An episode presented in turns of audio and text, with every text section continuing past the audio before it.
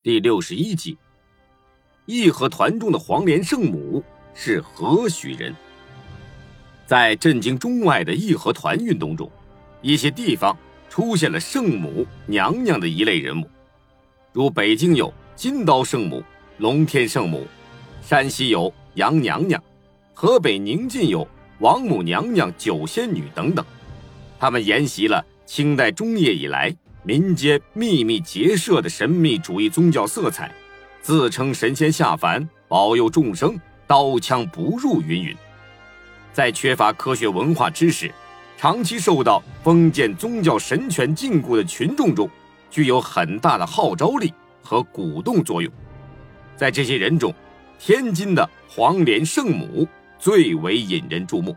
一九零零年，义和团运动进入高潮的时刻。黄莲圣母借神人附体的方式，把自己船上数百斤大盐包偷入河中，自称黄莲圣母下凡。他戴着珠冠，身穿绣服，衣饰仪从，就像皇帝的后妃一般。黄莲圣母一行人将船停泊在天津侯家后运河边上，船的桅杆上高悬红旗一面，上书“黄莲圣母”四个大字。无数的崇拜者，并不知道黄莲圣母的真实姓名，却把她当成神仙，每天的运河两岸焚香跪拜。当时千里投拜者不绝于道。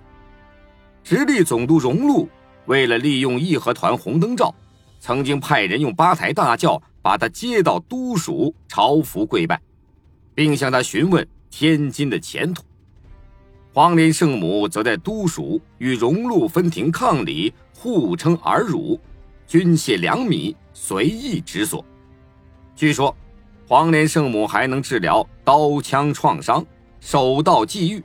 义和团中受到枪伤的多被抬往黄连圣母处救治，一时名噪天津。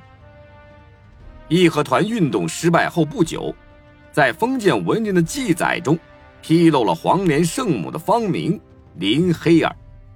经新中国后，天津一些史学工作者在民间的调查属实，进一步提供了她是传户李友儿媳的有关资料，但她的出身及结局，至今均是个谜。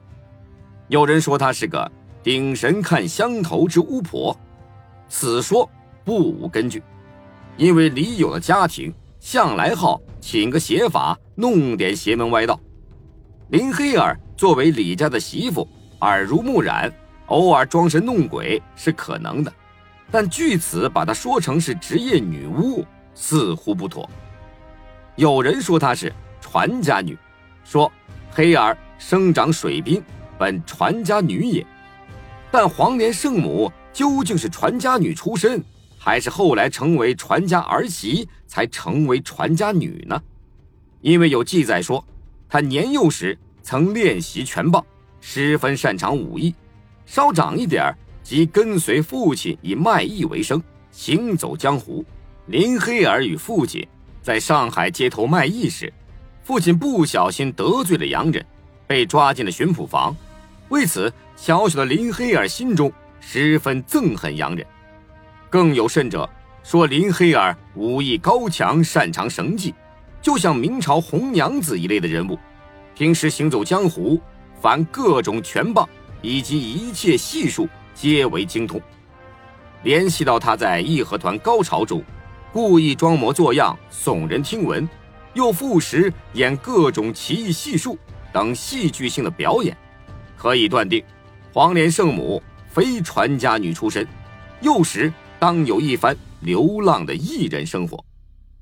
一九零零年七月十四日，八国联军攻陷天津后，大肆搜捕义和团红灯照成员。黄莲圣母和他的战友不幸在西河一带被捕，后被幽禁在都统衙门，其结局不得而知。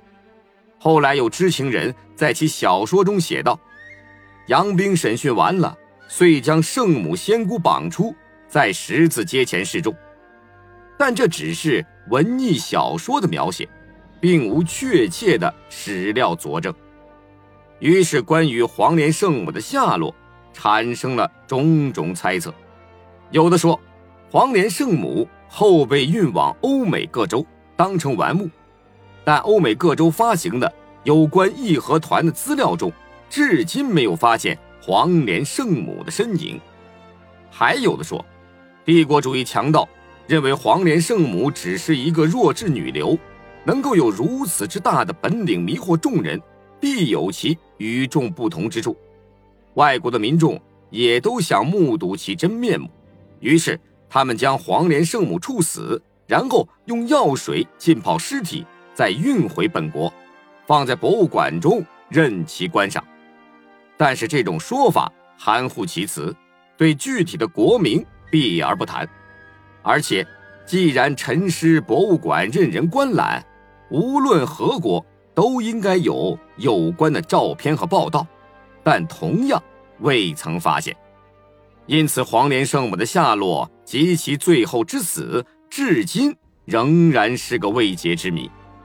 但是，像黄连圣母这样的中国妇女，她们勇敢地站出来抵御帝国主义侵略，是很值得我们赞扬的。